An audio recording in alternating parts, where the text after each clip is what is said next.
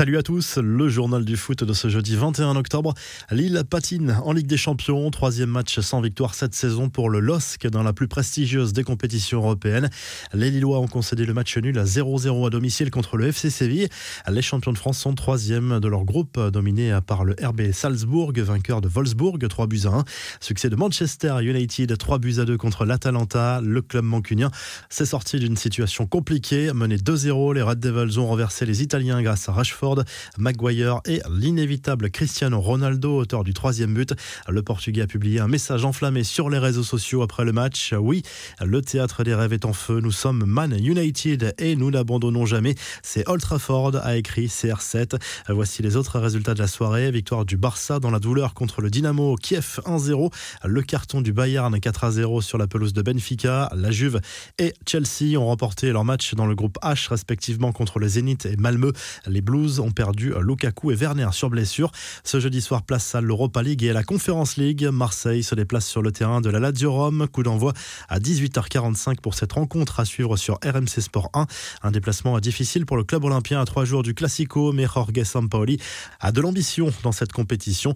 La double confrontation contre le club italien sera d'ailleurs déterminante en vue de la qualification.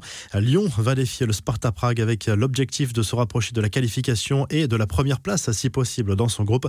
Monaco se déplace sur la pelouse du PSV Eindhoven. À suivre également Naples, Legia Varsovie, Francfort Olympiakos, Betis Séville, Leverkusen ou encore West Ham Genk. Un autre club français est de sortie ce jeudi soir, mais en Conférence League. C'est le Stade Rennais qui va défier les Roumains de Murat. Coup d'envoi à 18h45 sur RMC Sport 2 et RMC Story. Le deuxième jour du procès à Benzema Valbuena, l'attaquant du Real Madrid, n'est pas présent au procès, mais suit tout cela de près à distance depuis Madrid, selon son avocat. Mathieu Valbuena regrette lui cette absence. Il avoue avoir eu peur pour sa carrière au moment où cette affaire a éclaté. L'ancien Marseillais a raconté à la barre la conversation tenue avec Karim Benzema à l'automne 2015 lors d'un rassemblement de l'équipe de France. S'il confirme que l'attaquant madrilène ne lui a jamais parlé d'argent, l'ancien international français se souvient bien de l'insistance de son coéquipier en sélection. Quelques infos mercato, le prodige du Barça, Ansu Fati, a prolongé son contrat avec le club catalan jusqu'en 2027.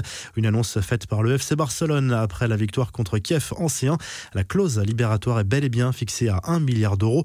Le français Ousmane Dembélé, lui, à la cote en Angleterre, annoncé dans le viseur de Liverpool, de United et de City. L'ancien Blaugrana plairait également au nouveau propriétaire de Newcastle.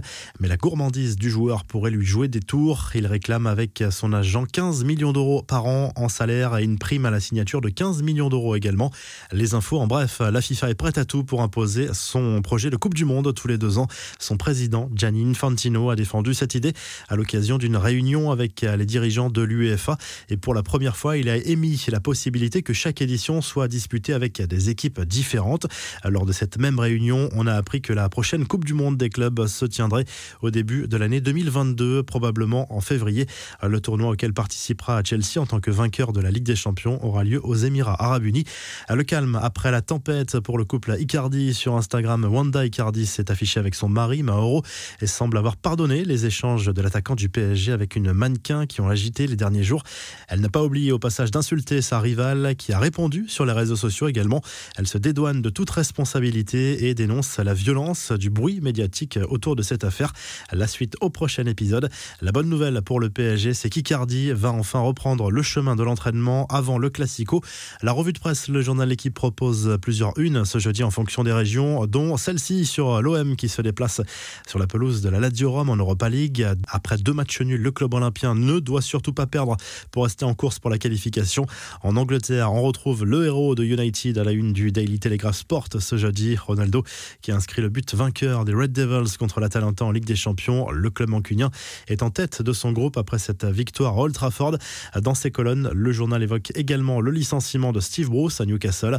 Gérard Piquet est lui à la une du journal Sport en Espagne. Le défenseur central catalan a marqué l'unique but du match face au Dynamo Kiev mercredi soir en Ligue des Champions. Devant un Camp Nou très clairsemé, le club Blaugrana a livré une prestation décevante mais assure l'essentiel juste avant le Classico. Enfin en Italie, le Corriere dello Sport salue le succès de la Juve sur le terrain du Zénith en C1 grâce à un but signé Kulusevski en fin de match. Le quotidien sportif évoque par ailleurs les matchs des clubs italiens en Europa League et notamment ce Lazio OM programmé dans la soirée. Si le journal du foot vous a plu, n'hésitez pas à liker et à vous abonner pour nous retrouver dès demain pour un nouveau journal du foot.